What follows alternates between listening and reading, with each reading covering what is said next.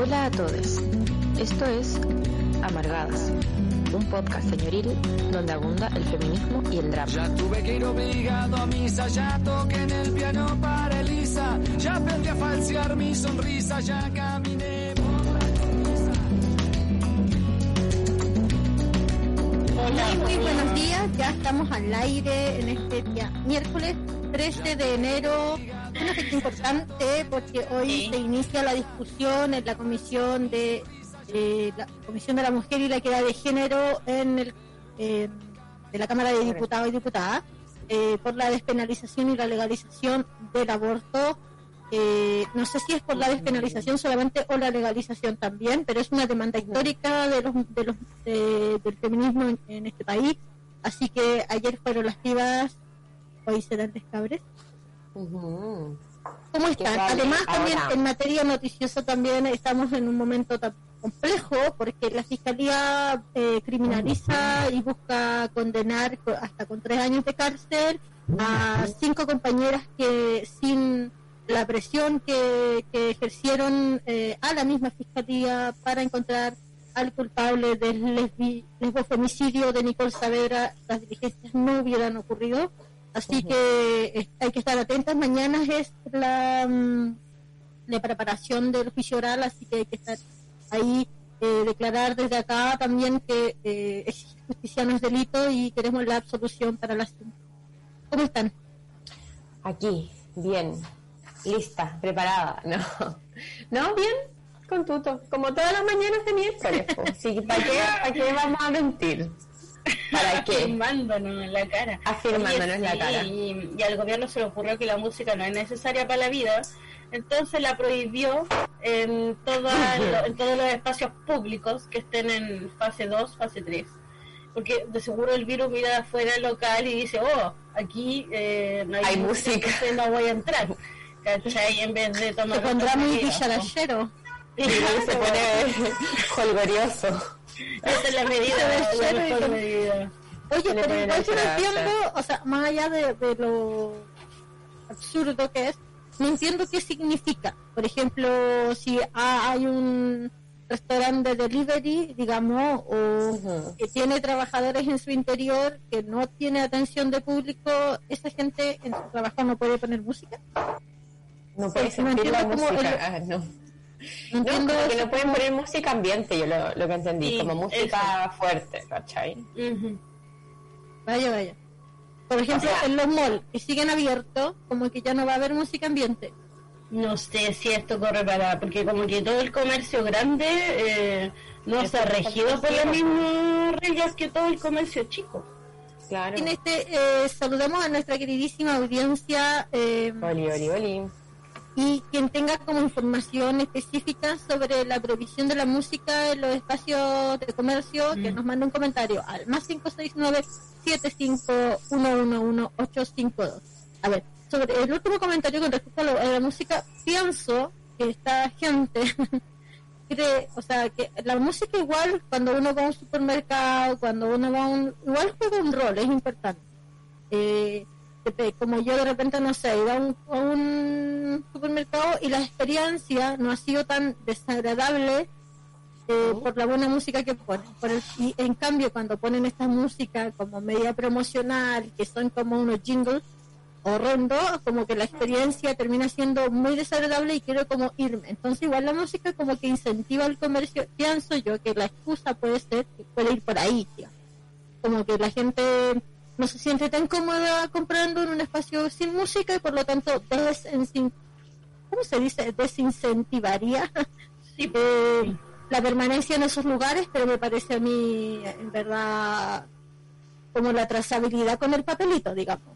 Como Claro, la llama- eh, con el papelito, mm, con el número del Chile, respon- Chile Salud Responde. A ese nivel de, de ineficacia, digamos. Sí, pues sí, ya está todo medido con tiempo. Es como que en el supermercado en realidad no vaya a estar más de 15, 20 minutos ya por regla de que hay largas colas. Entonces no es como que ahora uno puede quedarse como más tiempo, está como más presionado que tenéis que salir rápido. Entonces, Oye, como aparte de... Sí.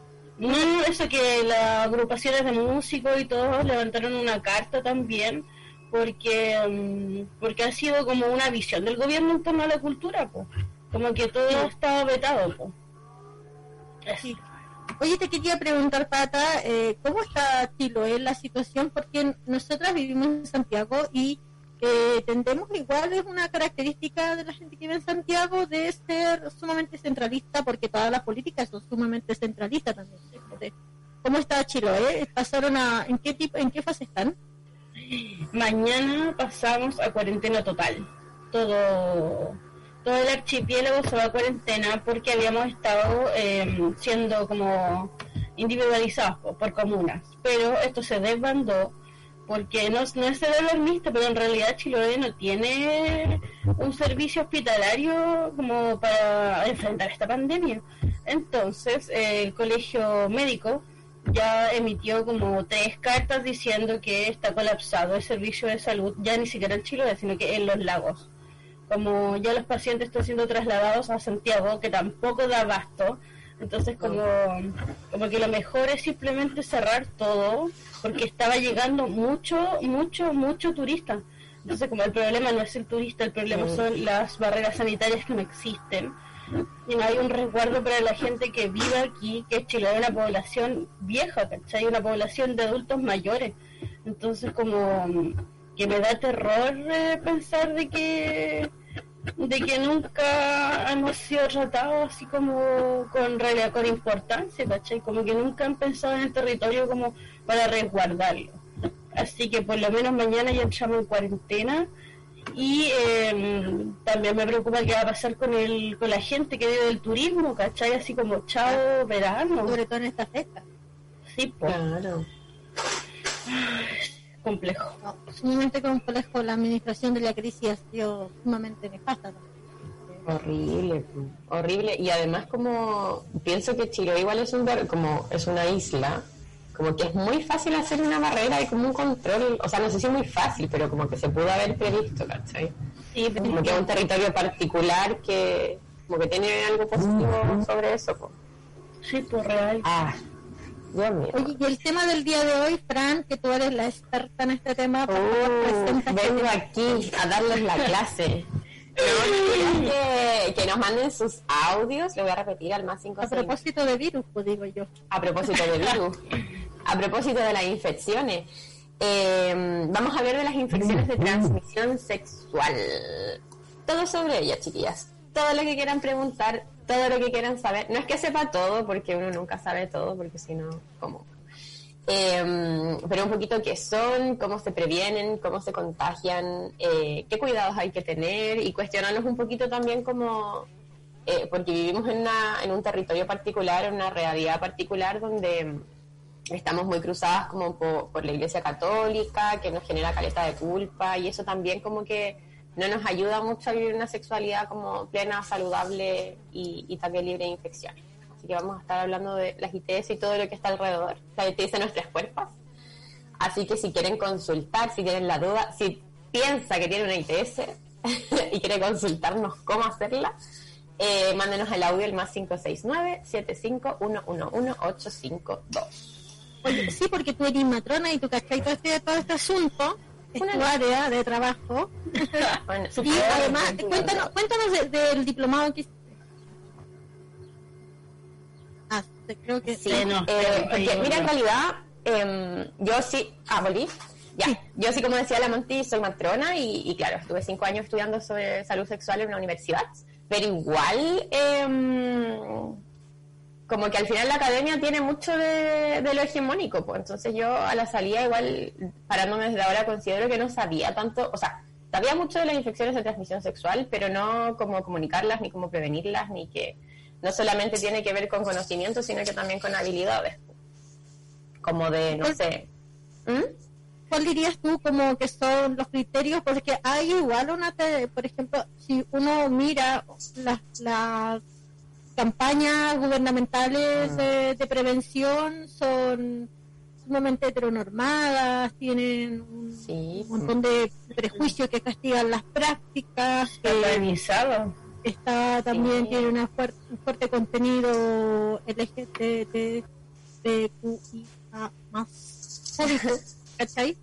Ujú. Entonces, Sí, pues, como como que que viene- considera otros cuerpos, otras sexualidades, prácticas Mm. más que la heterosexual. Entonces, Claro. como, ¿cuál crees tú que son como los criterios para comunicar sobre las ETS? O sea. Pero yo creo que lo principal y lo que hace más sentido es como pensar que al final, eh, no todos, pero hay una gran parte de la población que como que tiene, quiere tener sexo compartido, ¿cachai? Y como es placentero y lo vamos a hacer igual porque el placer siempre es mayor al, al miedo. Como que creo que eso es importante, uno actúa más por placer que por miedo, o sea, por lo menos en ciertos contextos. Entonces desde ahí como que no, no sacamos nada con, con mostrar eso tan terrible, así como esto te va a pasar, porque uno en el momento igual lo va a hacer. Igual es como, uy, ya qué rico, bueno. Real. Real, pues al final uno Real, está en pues, momento como que siempre va a decidir por su placer. pues. Entonces, eso yo creo que es lo primero, como cen- centrado en el placer, como en el disfrute, como que no tiene que ser algo terrible, sino que hay que tener como ciertas precauciones para disfrutar la weá y después no estar muriendo y toda como eh, estresada y toda con miedo y como con miedo de tener una infección de transmisión sexual. Lo segundo, considerar como la gran, como que no puedes pensar, como yo creo que nadie puede pensar en todas las prácticas sexuales que hay, como que es imposible, ¿cachai? Yo creo que hay tantas prácticas sexuales como personas, ¿cachai? Tantos gustos como personas, entonces, eh, si empezamos a hablar de prácticas o satanizar prácticas, como que nunca vas a dar la información completa.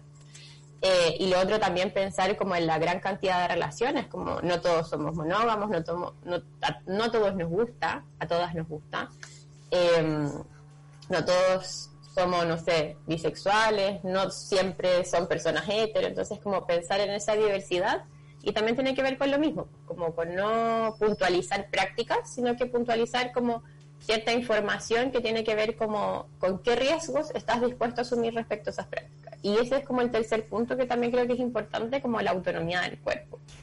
Porque claramente todos no estamos como en las mismas condiciones y posiblemente, no sé, eh, yo puedo estar con toda esta información, yo me puedo arriesgar un poco más si es que así lo decido y si es que así lo sé. Pero el tema es que no tenemos la información porque no hay educación sexual integral.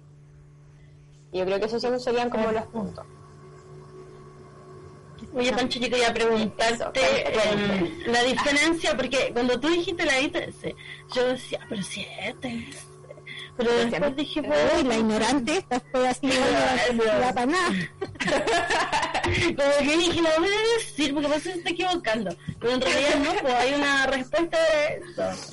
Hay una respuesta para eso. Si mira, se elige, o por lo menos yo, no, no es que yo lo elija, no es que yo, yo lo inventé y lo voy a decir así, no me importa, porque soy pionera en esto. No, no, lo patenté, es mío. EITS marca registrada, bebé. Em, no, es ITS porque significa infecciones de transmisión sexual eh, y ETS, si hablamos de ETS, estamos hablando de enfermedades, que también hablando de este paradigma que yo les decía anterior, ponernos como en el placer, como que enfermedad suena como chan, chan, chan, enfermedad. Y en realidad son infecciones porque la mayoría em, tiene tratamiento, ya como que eso es lo bueno. Tratamientos que son rápidos, son cortos, al final se pasa.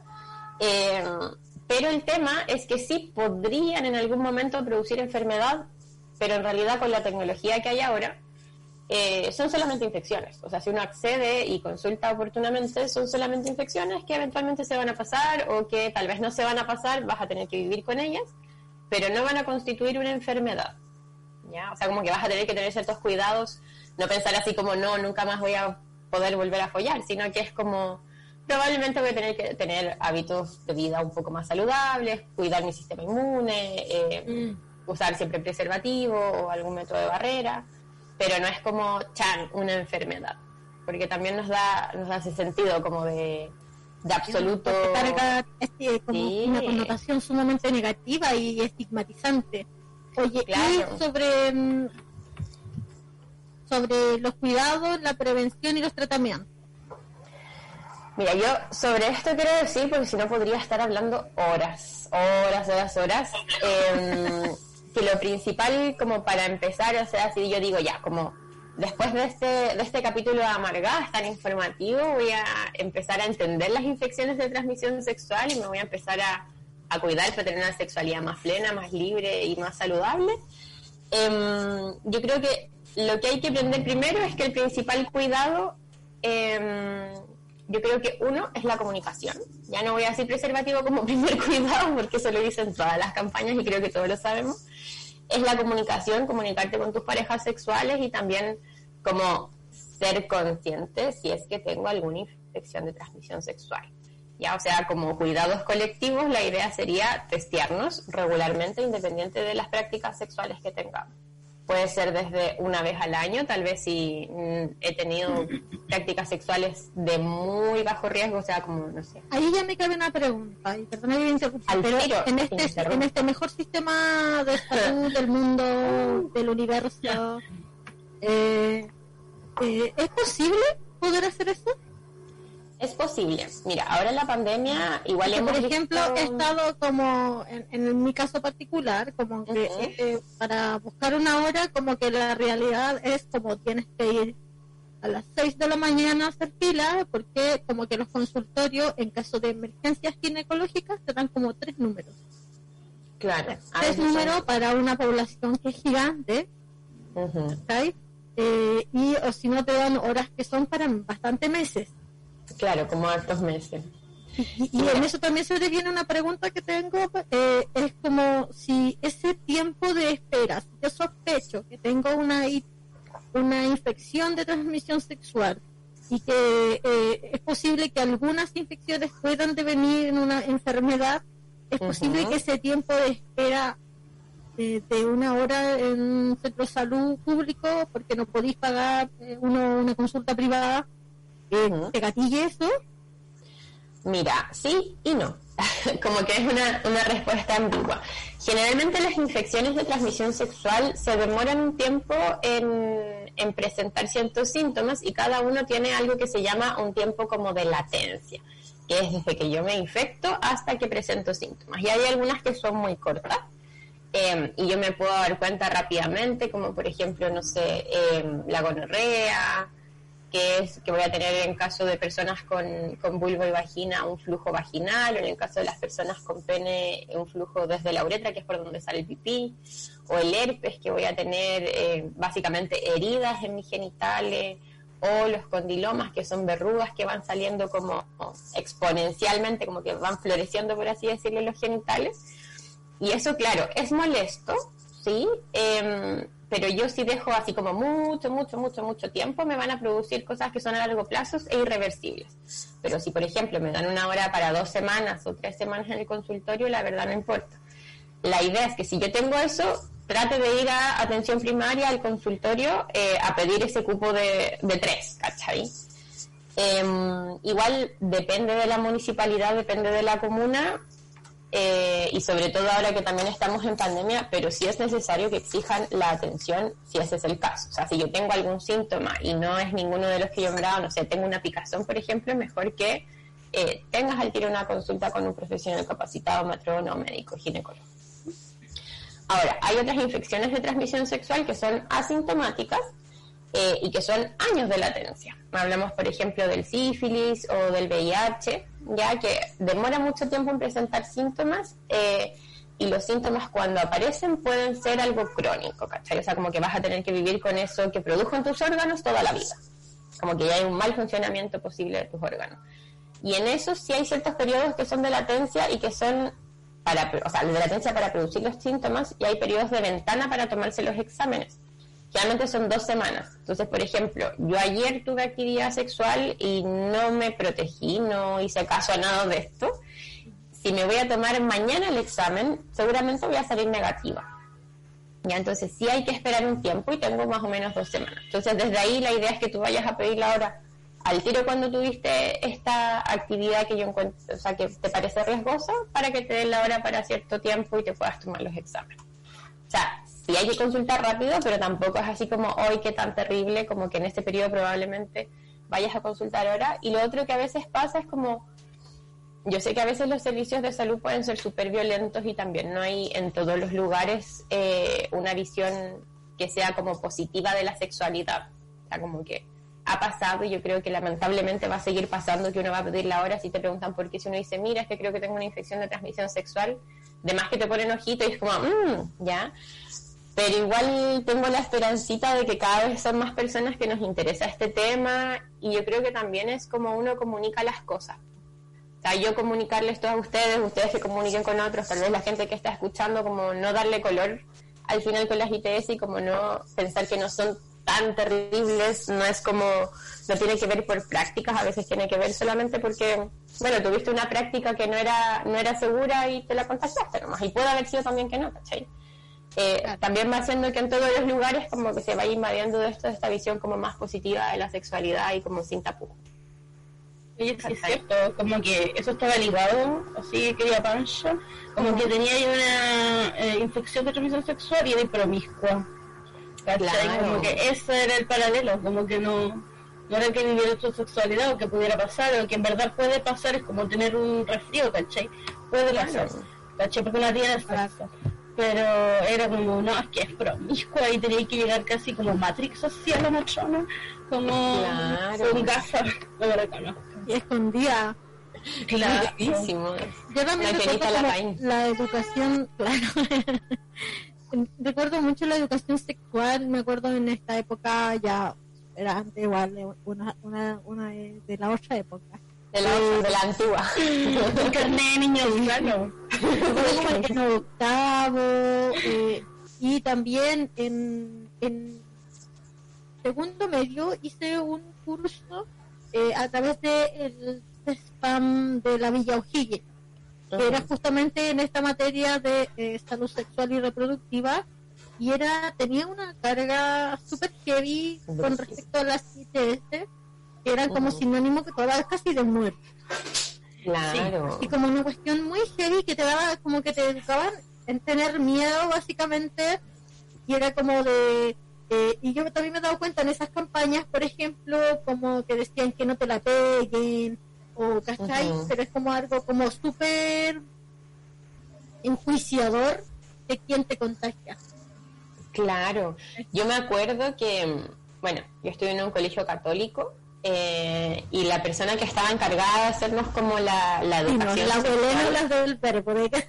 Yo siempre del verbo, pues bebé, siempre las del verbo. Siempre las del verbo. No, chiquilla, no estoy en el verbo, no.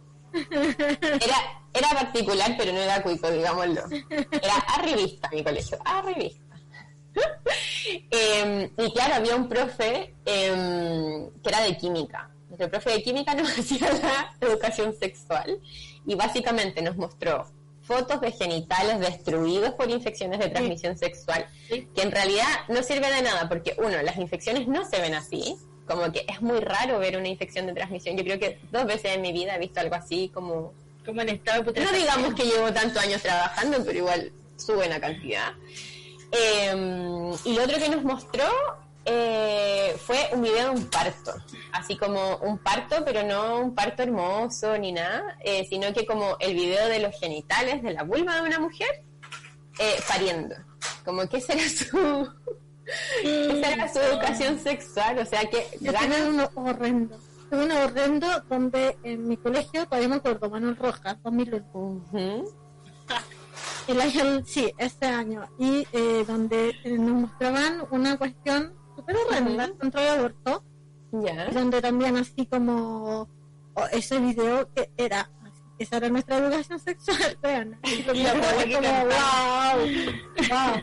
Porque mostraban como eh, el video de como, ¿cachai? Este, estas tapes de que el ginecólogo que hacía aborto después le mi patita Ah, y te juro que nos mostraban una cuestión sumamente heavy donde todas terminamos como llorando porque era como casi era un, un embarazo casi de término con un aborto quirúrgico donde así y nos mostraban esto al- y teníamos 13 años Bueno, era muy fuerte y es, es muy heavy como... que nos manden como- un comentario los auditores Oye, las ya. auditoras, Ah, sobre si- qué. Qué tipo de educación sexual recibían en su colegio, como, no sé, frases como, Tengan sexo y morirán.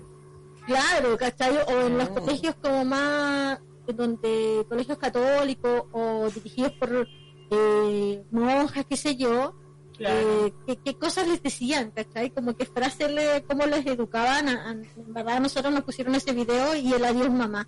No sé si han escuchado Oye. Dios, mamá. Eso en una clase, en un colegio público, en el 2001 a, a octavo Qué grado. Weón, Qué Sí, duro. había un incremento importante de embarazo adolescente. Entonces, eh, en la comuna, en el colegio estaba en Macul, entonces nos querían asustar sobre las prácticas sexuales para evitar que quedáramos embarazadas en lugar de educar en métodos de barrera o qué sé yo. Claro. Sí, pues. Coronavirus. Claro. Entonces, que, que nos manden un comentario a ese, su audio ahí con su experiencia de educación sexual en el colegio, cómo era, eh, al más 569-75-111-852. Sí, dirigido sobre lo que estaban diciendo, como que yo creo que conozco muy pocas personas que tuvieron como una educación sexual como, como positiva de la sexualidad en su infancia. Y eso igual es brígido como repercute después. Como yo creo que si, si pensamos en nuestra historia como sexual, eh, todos tenemos alguna como alguna trabita o alguna wea por eso, pues como... Porque nos da desde- vergüenza conversar sobre, Claro. O sea, sobre como, lo que te pasó.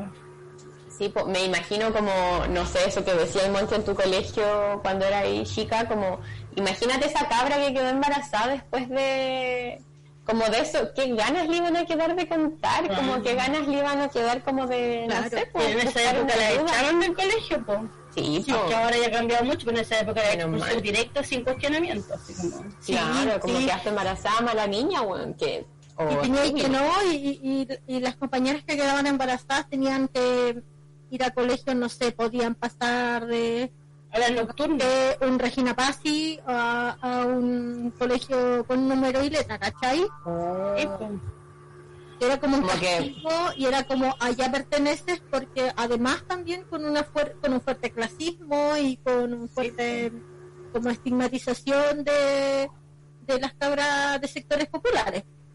Claro, o sea, como sabiendo, como perpetuando al final como la pobreza, pues sabiendo que el embarazo adolescente es desde ya como un precursor de, de círculos de pobreza y, y en ocasiones también de violencia. Como que lo encuentro muy horrible. Aunque falta Aquí es educación donde sexual se integral enmarca, por la yo chucha. justamente estaba pensando en eso. Aquí es donde se hace patente la Ujú. necesidad de eh, la aprobación, la aplicación de una ley eh, de educación sexual integral. ¿Cómo podría, por ejemplo, alguien que esté escuchando que tiene hijos de cierta edad, no sé, pongamos de 11 años, o en mi caso de 7 años, cómo hablarle o si es necesario o eh, sobre eh, estos temas? Sí, mira, sobre las infecciones de transmisión sexual, yo creo que para introducir ese tema, o sea, como que no podemos llegar a hablar de infecciones de transmisión sexual, uno, si hemos tenido una educación sexual restrictiva nosotros, o sea, como sin mirarnos, como qué nos pasa con las infecciones. A mí, como decía ahí al principio Monty, mm, no sé hace cuánto tiempo en realidad, pero sí me pasaban cosas, ya atendiendo gente y siendo matrona, sí me pasaban cosas con las infecciones de transmisión sexual y a veces me encontraba a mí misma como siendo juzgadora de ciertas prácticas. Afortunadamente ahora hice un diplomado, que eso lo que les quería contar al principio, em, en una escuela que se llama la Escuela Transdisciplinaria de Sexualidad, que tienen un rollo muy bacán, de verdad, como si son afines al tema. eh, si es un diplomado, entonces se paga y es como una, una inversión igual más o menos grande, pero si tienen la oportunidad, les interesa el tema y como quieren ser educadores y consejeros en sexualidad, por favor háganlo porque es una experiencia bacán. Em, claro, como que ahí empecé como a deconstruir un poquito eso y como que ya, ya puedo decir con seguridad como que estoy segura desde una, desde una sexualidad más positiva, pero Pero eso Al- viene- a lo que esa- voy- esa, esa, deconstrucción es desde una deconstrucción de formación. En- Absolutamente. en- La pregunta que me cabe es como desde las escuelas, las universidades, es que se, se, eh, reproduce no esta lógica castigadora de las prácticas. Eh, ¿Cachai? Como que igual hay una tensión que debe haber, eh, no sé si una modernización, pero sí una tensión que tenga un enfoque también eh, de derechos, ¿cachai? Como... Claro, como de respeto de las diversidades y como Sí, respeto que de las prácticas y la también a las autonomía. Claro. Absolutamente, absolutamente, sí, porque al final, o sea, como les decía al inicio, como la academia sola- como que está reproduciendo efectivamente lo que es la hegemonía y, y como que sí la mayor, no sé si la mayoría en este momento, pero gran parte de los profesionales hoy, eh, si es que no tiene como una una voluntad de formación, que igual es brigio, porque ¿cachai? tenéis que pagar, tenéis que organizarte, tenéis que gastar tiempo, eh, tiene una visión que es súper hegemónica, súper eh, súper heterosexual, súper juzgadora de la sexualidad, súper negativa de la sexualidad. Y al final eso es lo que se reproduce como en cada atención, en cada consulta, en cada consejería. Como que es muy cuático. Me estaba preguntando algo antes, Monty, que me, me perdí. Perdón. Sobre- eh, no, sobre eh, la educación sexual integral y cómo hablar con... Ah, y cómo hablar con los niños y niñas. Entonces, ya, primer punto yo creo que como de construir y, y buscar uno más que información, porque la información siempre está en Google y en general no es tan mala. Eh, si necesitan información, eh, yo dejé una carpetita que se llama ITS, la Biblioteca Libre de Amargadas, que ahí pueden ver como cuestiones generales y si tienen si quieren información más en específico, sí lamentablemente está en inglés, porque también esa otra de las cuestiones sobre la información eh, sobre infecciones de transmisión sexual eh, como en específico y si tienen alguna duda usted pregunte por el DM y le podemos responder. Em, pero claro, entonces eso primero de construir como mi visión eh, y yo creo que sí es muy importante empezar desde la primera infancia, o sea, entendiendo eh, como solventando esta, esta visión positiva de la sexualidad, de los cambios en el cuerpo, de los deseos. O sea, por ejemplo, si yo a un niño de 3 o 4 años que está como autoexplorándose, tocando sus genitales, le empecé a decir como, no, eso es cochino, eso es malo, y no solo decirle como, oye, tal vez esto lo tienes que hacer en Oye, he privado, pero está bien. mucha gente que amenaza a los niños particularmente, como que, porque les cabros chiquillos están, están como conociendo, como no- están aprendiendo a nombrarse, digamos, como las Ujú. partes de su cuerpo. Entonces, por lo general, se, se tocan sus genitales, como que están con las manos ahí y dicen, ah, se te va a caer. Claro. Mucho eso, mucho seas Sí. cochina. sucio, eso es sucio, no, no, Claro. está ahí como una cuestión súper negadora, ya construyendo en el imaginario como algo que esto es oscuro. Claro. Como que esto no se puede hablar, no se puede decir. O sea, desde ahí un niño que le dijeron eso y que tan chiquitito como que va absorbiendo como todos los mensajes que les damos, a los siete, ponte tú, no sé, cuando tenga, ponte tú que le dio alguna infección urinaria, ¿qué posibilidad le vas a dar de consultar sobre eso si es porque fue sucio, ¿cachai? Como que ese es el sentido que estás Claro, se va a construyendo. sentir responsable. Como muy mi- mi- responsable mi caso, mi, mi hijo eh, de muy chiquitito tuvo infecciones urinarias, una cuestión en el riñón, también pues era como, estaba súper alarmado, ¿cachai? Como, Claro. Claro, porque ahí uno tiene como- que construir igual esa cuestión, como... como esa, por esa culpa, una alarma esa... brígida con el tema de los genitales de los niños. Claro. Y además entender también, como también para uno como adulto cuidador, eh, como traspasarlo a los niños, que finalmente, como yo creo que se hace mucho esta asociación, como hablar de sexualidad es hablar de genitalidad, que en realidad no es así, sino que es como, bueno, los genitales son parte de tu cuerpo y la sexualidad es todo un conjunto como de, de prácticas, de sentires, de emociones, es como una weá mucho más amplia, como desde la identidad también es parte de tu sexualidad, ¿cachai?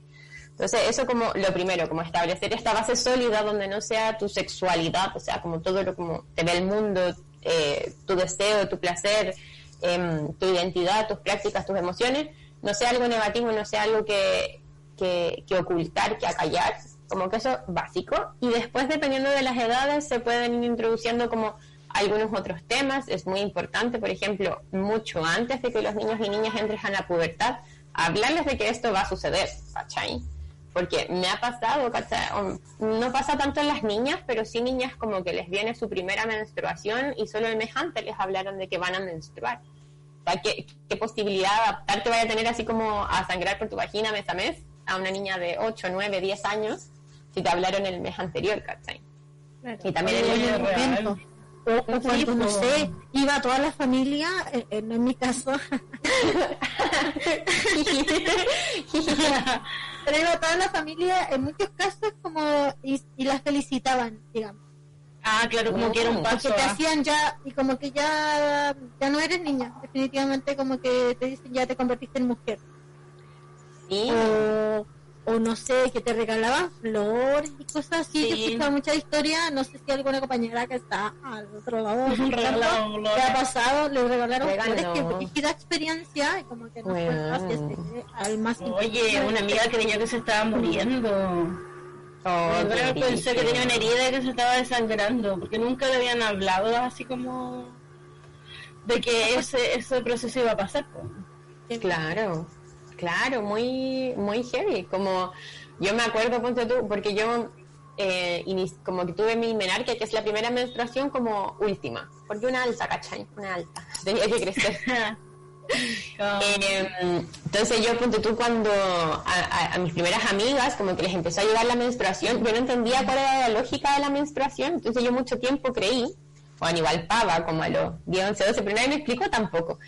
Eh, yo creía que mis amigas, cuando les había llegado la menstruación, ellas iban a sangrar toda su vida, ¿cachai? Como que sangraban todos los días un poco por la vagina. Y decía, hoy pobrecitas, ojalá que no me llegue porque no me voy a poder meter nunca más a la piscina. Y, y claro, como que hay unos meses antes de que me llegara mi menstruación, me dijeron como, pero bueno, si no es así, y no me lo dijo como un adulto, sino que me lo dijo una amiga, así como, pero no, si yo menstruo como tres días al mes, afortunada. Eh, y ahí, claro, como que pueden enfrentar todo ese proceso con más, como más tranqui, pero también me acuerdo que me hicieron un almuerzo, weón. Y yo llegué y todo fue como, y todos llorando, como mis abuelas, mis tías, así como, es que ya eras mujer. qué brígido. Muy yo tenía mucha, mucha, mucha vergüenza, mucha vergüenza.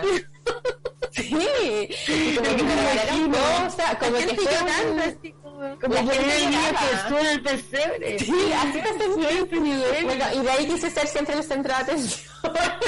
Este es el culpable de todo. Ese es el culpable de todo. Pero... Yo me acuerdo mucho que, si bien, eh, como al haber vivido siempre como en hogares, Ujú. eh, y donde había un grupo bastante mixto de edades, entonces Ujú. yo me relacioné con la menstruación de muy chica, pero con una visión de que no se te tenía que notar porque era como algo muy sucio, y con la, la otra idea con la que crecí era como que te llegó la menstruación y como que va a iniciar tu vida sexual. ¿Cachai? Como que es muy heavy esa carga. Muy Sí, heavy. Yo crecí con esa idea, como que llegó la menstruación y es como que eh, ya era como como que estás como que vas a iniciar tu vida sexual.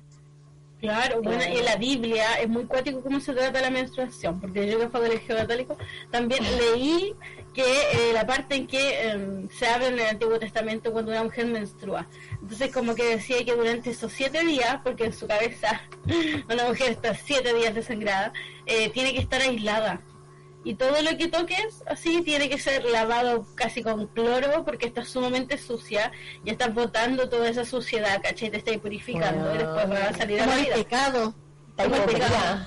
Entonces de verdad te Claro. dice que tienes que encerrarla siete días, así como en la oscuridad, y tienes que lavar todo lo que toque, y todas las sábanas y todo lo que manche, porque está muy eh, sucio. Brígido. O sea, como que a mí a veces me gustaría quedarme en la casa, pero no, no encerrarla como si no. luego ya amanecí enferma. La Biblia lo dice, perdón, Corintio. Claro, que siete días por el Antiguo Testamento acostado. No me permitirá trabajar en este momento. Lo lamento, perdón. Dice Jacob. Dice Jacob, yo le hago caso a Jacob, oye. Sí, heavy. Yo, el otro día estaba pensando un poquito en relación a eso, una weá que es estúpida y que me acuerdo que hacía respecto a la menstruación. No sé si alguna vez usaron estas toallitas que como que decían afuera que no sonaba el paquete, weón. Sí. Dije, como que- pero bueno, era como Vi, es que vi una publicación y me dije lo mismo así como, ¿por qué? ¿Por qué, weón? ¿Por qué? ¿Qué mierda importa que suene una toalla? Como, porque e- bien. era como poco higiénico, po. claro. Tienes que esconder tus toallas, así como Porque envolverlas además así como que en te una andabas con la menstruación y Ajá. como que si alguien sabía, era como que tú tenías un letrero gigante, Claro, como- Y era como, sí, como algo muy sucio, heavy, muy, muy heavy. y no tenía que notarse ni mucho menos.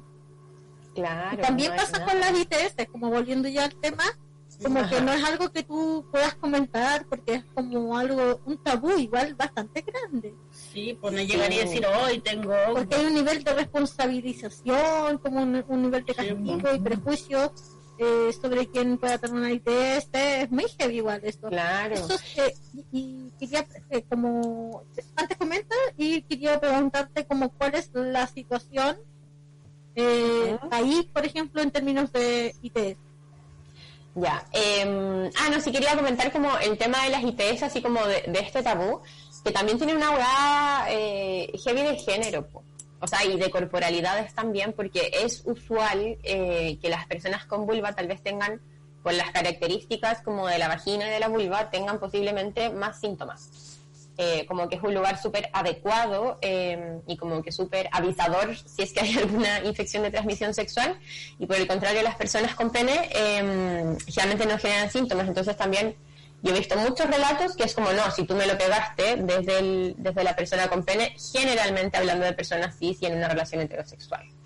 ¿cachai? Entonces también desde ahí como heavy esta visión estigmatizadora donde probablemente no fue eso y también sin buscar como un cuidado un cuidado colectivo, ¿cachai? Como hacerse cargo de que efectivamente en esa relación de una o más personas pudo haber algún contagio y hacerse cargo en conjunto. O sea, que qué mejor, ponte tú, que ir a hacerse como la- los exámenes todos juntos y como cachar así como, oye, ya, pasó esto en este grupo, en esta pareja o en esta colectividad, dependiendo de con cuántas personas eh, Claro. tenga sexo compartido eh, como para ver qué se hace, pues como que también no sea algo tan individual- individualizador y como excluyente.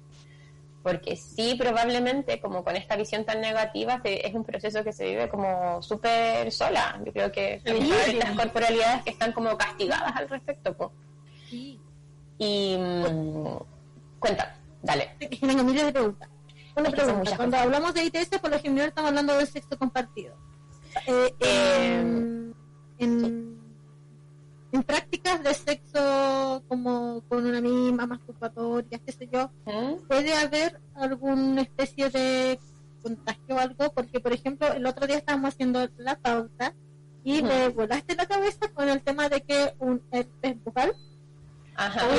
Sí. contagiar Abajo. Choqueada, yo también me quedé pensando en eso. Y no puedo como que lo comenté, Pues. ¿Tú sabías que podrías proteger tu herpes? No me no, no sabía. Sí, mira, en general, o sea, con, con autoerotismo o con sexo individual, no, pues no es posible contagiarse una infección de transmisión sexual a menos que, por ejemplo, no sé, eh, esté compartiendo un pero tiene que ser al momento. Las características de las infecciones de transmisión sexual es que no viven, no viven, no viven, es imposible que vivan en, en por ejemplo, en un baño. Esa hueá de que no, me contagié la gonorrea en un baño, no, papito. No como que eso no existe, eso es una mentira. Perdóname, Mira es una mentira. Mira cómo te. Sí, y aquí, Mira por favor, mira. Mira por cómo te mira. Mira cómo te mira, por favor, weón. Eh, y aquí algo súper importante que creo que es mi bandera de lucha en la vida, weón. No, mentira. Pero por favor, cabras, personas con vulva, siéntense en el baño, weón. Si el baño no está cagado y tú veis que lo limpian cada cierto rato, por favor, siéntate, weón. Es peor hacer pipí parada porque tu piso pélvico, weón, después voy a tener eh, incontinencia de orina si no te sentáis. Como que no se te va a pegar Oh, nada a menos que esté visiblemente sucio, así como si está con caca, bueno, no te sentáis. saliendo unos productos que son como una especie de trompita de elefante para que tú me, me des parada es justamente Sí. bajo este este como este costo de que te puede pegar infección. Claro. Sí, mira, yo creo como que- que... echa una cosita ya. Es como un como tipo un holograma así encima de una cosita y te dis como 20. Como 20. Hago eso. O sea, sí, o sea, si se puede, bacán, mejor y te vas a sentir más cómoda. Pero no, es imposible pegarse una infección de transmisión sexual por eso, a menos que, o sea, como que no, infección de transmisión sexual no. Puede ser a lo mejor que te haga una infección urinaria, si justo y te las salta la ladillas, gota del water. Las ladillas es muy raro que vivan también así como en las cosas. Es muy raro que vivan en las cosas. Es difícil, como que las infecciones de transmisión sexual necesitan contacto genital y desde ahí otra información importante que es, hay fluidos que son de más alto riesgo. O sea, el riesgo es contacto entre genitales, no necesariamente entre un pene y una vagina, entre vulvas también, Y esto es súper importante porque yo he visto en, en personas con vulva que tienen sexo con otras personas con vulva que es como, no, bueno, aquí no hay riesgo y no usamos barrera y no usamos nada. Y en realidad se ha visto que estas personas sí pueden contagiar ITS y suelen consultar más tarde. Entonces pueden eh, tener esta enfermedad, por ejemplo, eh, cáncer de cuello de útero, ¿ya? Como que hay, hay eh, prevalencias que son como cuántas enfermedades hay diferentes en, en estas personas porque al final no consultan, ¿ya? Y todo depende de consultar como oportunamente.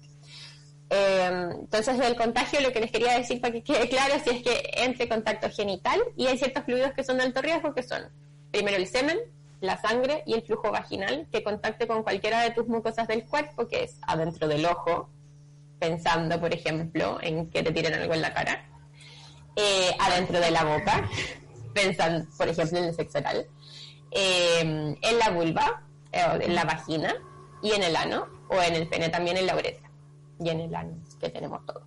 Democrático el ano. Ya, o sea, si cualquiera de esos fluidos tiene contacto con alguna de estas, de estas mucosas sin nada de barrera, eh, podrías estar en riesgo de contagiarte una infección de transmisión sexual. Ya como pensar en eso, porque pueden haber prácticas, ponte tú, que son menos riesgosas, si es que quieren, quieres que te tiren algo, ojalá que no sea en la cara, o si es en la cara es con la boca cerrada y no sé, con lentes, ¿cachai? Como que es igual de divertido como una riarra. Entonces, parra, bebé. Voy a ser mi antiparra especial. Habitaciones antiparras sexonas, me encanta. Claro, ¿cachai? Una lente Estaba pensando como en esto de las prácticas, eh, que uno dice ya usar métodos de barrera, pero también uno tiene muy poca información, o existe poca Ujú. información disponible desde eh, campañas porque hay un conservadurismo ridículo y muy, Horrible. muy... eh, eh, eh, que- que Enraizado. constituye también es- esa, esa desinformación constituye una propagación de, de, de Sí. como que es riesgoso, ¿cachai? Como que Claro. eh, y entonces como que decía, por ejemplo, eh, no sé, se me ocurre, por ejemplo, si a mí me gusta chupar poto, digamos. Ujú. Es una re- Delicia. La delicia de chupar poto. Wow. El arte de chupar el potito. Hay que usar eh, preservativo en la lengua, ¿no? Mira, se puede poner preservativo en la lengua o lo otro que puedes hacer es una barrera de látex, que tú cortas el preservativo, lo desenrollas, le cortas la punta, le cortas el anillo este como más durito que viene y lo cortas longitudinalmente. Estoy haciendo en el, en el YouTube, lo van a ver a los patrons. Eh, y eso lo pones sobre el potito. También hay otras cosas que se pueden comprar. Igual es, eh, hay que decir que es un poco difícil a veces conseguir ciertas cosas, ¿ya? Pero sí es importante, ojalá que lo puedas hacer eh, y adaptar finalmente estas prácticas, pues, a cosas que a ti te parezcan menos riesgosas. Eh, y también hay unas mascarillas orales, ya que te- es como una mascarilla, mascarilla, pero son de látex y puedes respirar y todo lo demás. y ¿En serio con tranquilidad. Y hay algunas para meter la lengüita, que queda acotado así. Ya. Y por ejemplo también, otra cosa que yo, como información que eh, como que me parece útil, eh, que es, eh, por ejemplo, si tú eh, masturbas como el ano y tiene como como penetrativo, tienes que ser con preservativo, pero esto jamás, Ujú. por ejemplo, pasar del ano a la, a la vagina. Sí. Claro, siempre hay que cambiar ahí. Mira, la idea es que en cada, como regla general, no me gusta dar tanto reglas generales, pero para que se acuerden ahí cuando estén follando, como regla general, si cambiamos de hoyo, de hoyo, de agujero, eh, hay que cambiar preservativo. Uno. Si Ah. cambiamos de persona, o sea, en una misma persona, si cambiamos de agujero, hay que cambiar preservativo. Idealmente, por ejemplo, si estamos haciendo, haciendo sexo oral y cambiamos a la vagina, eh, igual es recomendable cambiarlo, pero siempre, como desde el ano a la vagina, siempre, siempre, siempre, siempre cambiarlo. Ahora, si cambiamos de persona, por ejemplo, estamos teniendo sexo con más de dos personas, eh, si cambia de persona, también hay que cambiarlo. ¿ya? O, por ejemplo, si es una persona con pene y ha eyaculado, también hay que cambiarlo porque si no se puede derramar. Acordar que ese preservativo dura solamente un acto sexual, que tan heterosexual es la ciencia que lo define como una eyaculación al final. ¿Cachai? Mm, Así claro. de hetero, pues, bebé. La pregunta que no se ha respondido en todo, en todo el programa es cómo En está la el situación nacional, digamos. Claro. Mi niña, uy, mi niña. Mira, en realidad eh, en Chile. Por cierto, porque yo- quiero preguntarte otra cosa. Tanta pregunta, niña. Oye, ¿y sus audios? Ya, po. Que a la gente. Bueno, pensemos que le cuesta. No, porque uno le da vergüenza, pues, amiga, si no te pregunto porque te años. Miércoles en la mañana, en enero, de vacaciones, igual, ¿o ¿no? Eh, como la situación actual, mira, la situación actual igual es media caótica. Eh, como aquí decir dos cosas, en los últimos, estamos a 2021, 2015, 2016, 17, 18, 19, 20, 21, 6, 7 años, desde 2015 son las estadísticas, hay un aumento sostenido de todas las infecciones de transmisión sexual. Sí, lo bueno es que hay un aumento en el testeo, como que la gente se está testeando más anualmente y todo lo que decíamos al inicio, pero la verdad eh, sí van aumentando rápidamente, entonces hay más cantidad de población que tiene infecciones de transmisión sexual asociado a todo lo que decíamos antes y por ende hay más posibilidad de encontrarse una persona que tenga alguna infección de transmisión sexual.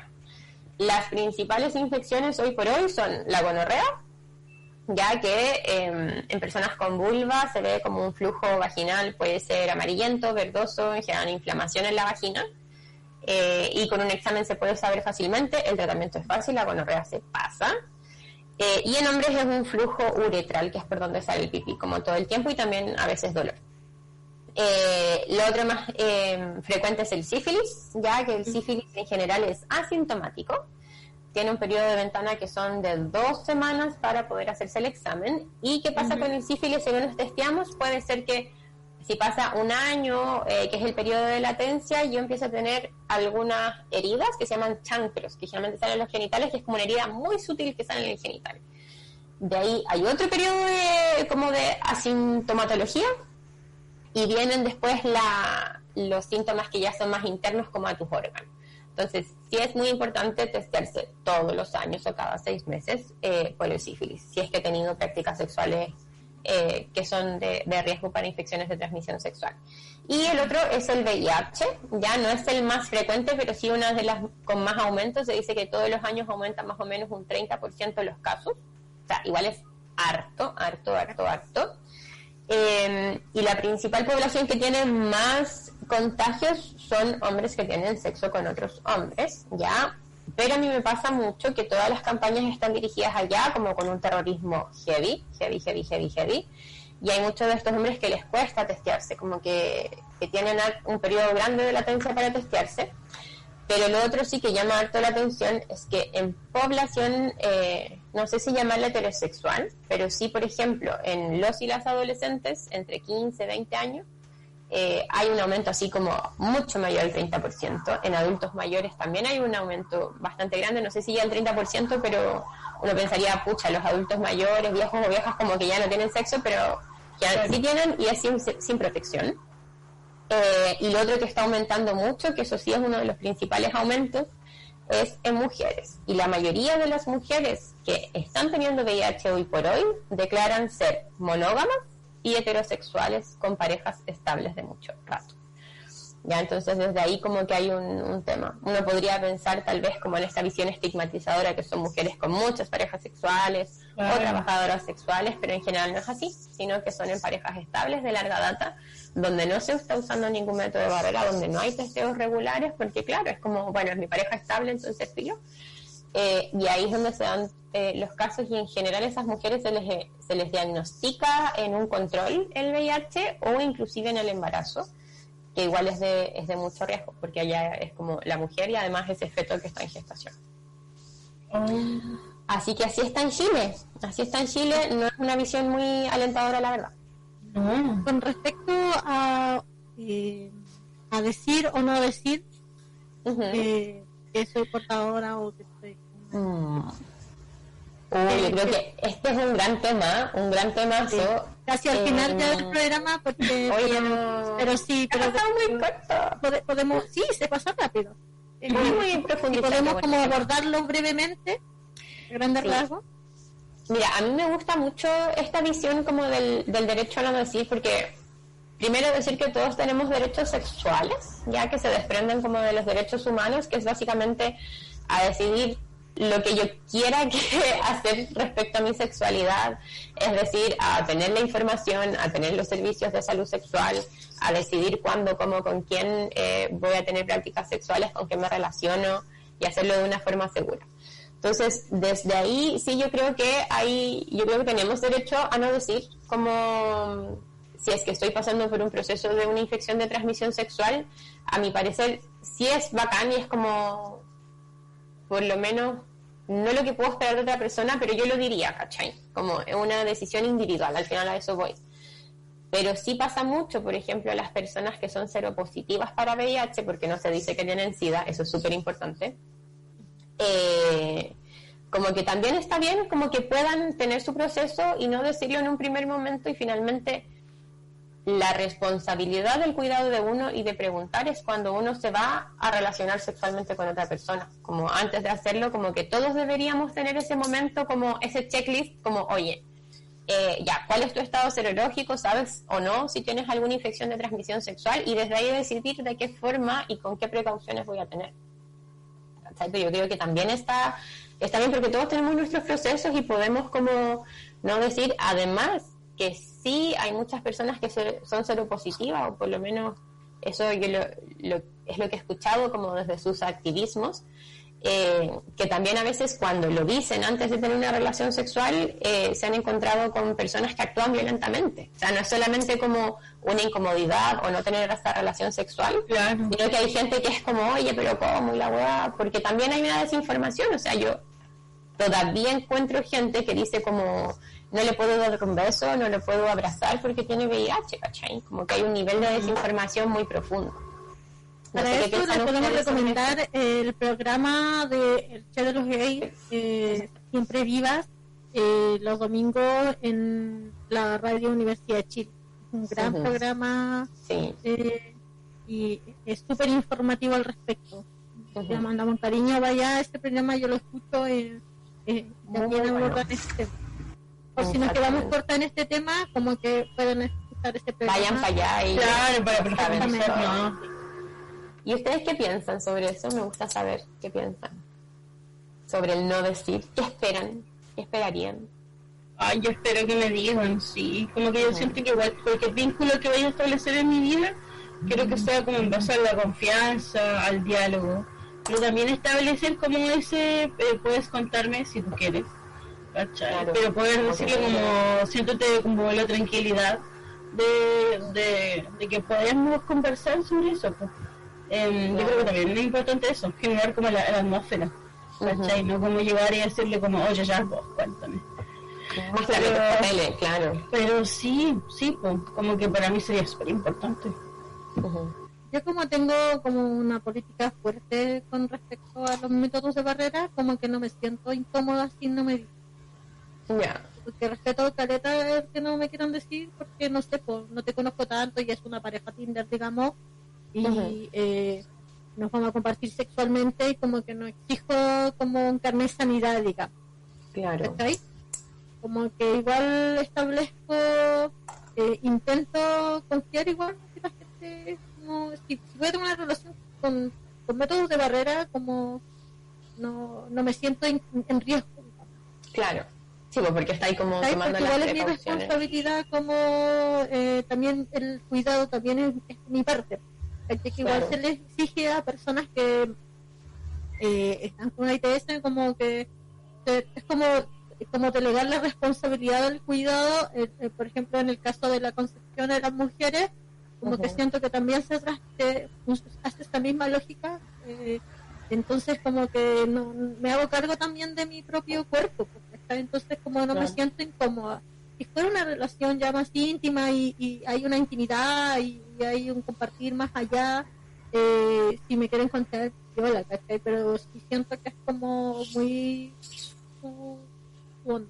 muy su, respetar mucho eso. No me siento incómoda con, con lo otro. como que siento que hay un derecho a no decir que, por eso. importante. Como que es esa autonomía igual de, la corporalidad de la persona que tenéis al lado, pues como de la persona con la que decidiste compartirte. Sí, como que es muy, o sea, como que al final eh, como desde su respuesta, resumir un poco que hay millones de formas, como que no hay una forma correcta para Claro, decir no que existe solo una forma de, de hacerlo bien, pues, ¿cachai? Claro. Igual hablo como de que, de que obviamente que uno toma todos los recuerdos porque uno es súper responsable de su sexualidad, pero como que me refería a que es cuando es algo periódico, cuando es algo Claro, periódico, sí, sí, no se mucho, mucho tiempo. Sí, Sí. sí, definitivamente. Absolutamente, o sea, podéis como generar condiciones o si la, y si notáis a la otra persona, como que hay momentos igual necesarios que yo, me pasa mucho que en esta coreografía como sexual, que es la socialmente entendida, eh, como que no, no se da ese momento, como, oye, ya, esto, no sé, a mí me interesa usar el método de barrera para todas las prácticas sexuales y como que este es mi límite, ¿cachai? Y como ir acordando esas cosas, como que al final también pensar que no solamente el consentimiento es decir como ya, sí, no, o proponer una práctica y te digan sí, no, sino que es como también acordar ciertas cosas eh, previo a ese encuentro, a ese encuentro sexual, como para que sea bacán, pues, ¿cachai? Como que ese- esa es la idea, como Sí, sea como lo más consentido posible. y, y amoroso también, ¿cachai? Sí, pues. Respetuoso eh, y liberador, ¿cachai? Claro. estamos llegando al final del programa del día de hoy. sí, Eh, rápido. Se hizo súper corto, se hizo súper corto. Eh, déjenos en los comentarios si tenemos un programa de estos 2.0, ya que a nosotros nos encantan los chicos. Claro, la segunda La temporada segunda parte. Las segundas temporadas. Seis temporadas y una película. la película. Saludo. Eh, eh, quieren, si quieren seguir apoyando nuestro medio radial, pueden hacerlo ingresando al eh, patreon.com slash holística radio y ser parte de esta comunidad diversa y opinante y, y creciente de les holistes del- de, la comunidad holística radio. Eh, ahora viene el Mercurio retrógrado. Hoy me cuesta apurar. Bla, bla, bla. Nos estamos escuchando el próximo miércoles. Este programa va a quedar en podcast, en Spotify. Así que eso, muchos cariños. Cariñitos, les Adiós. queremos. Adiós.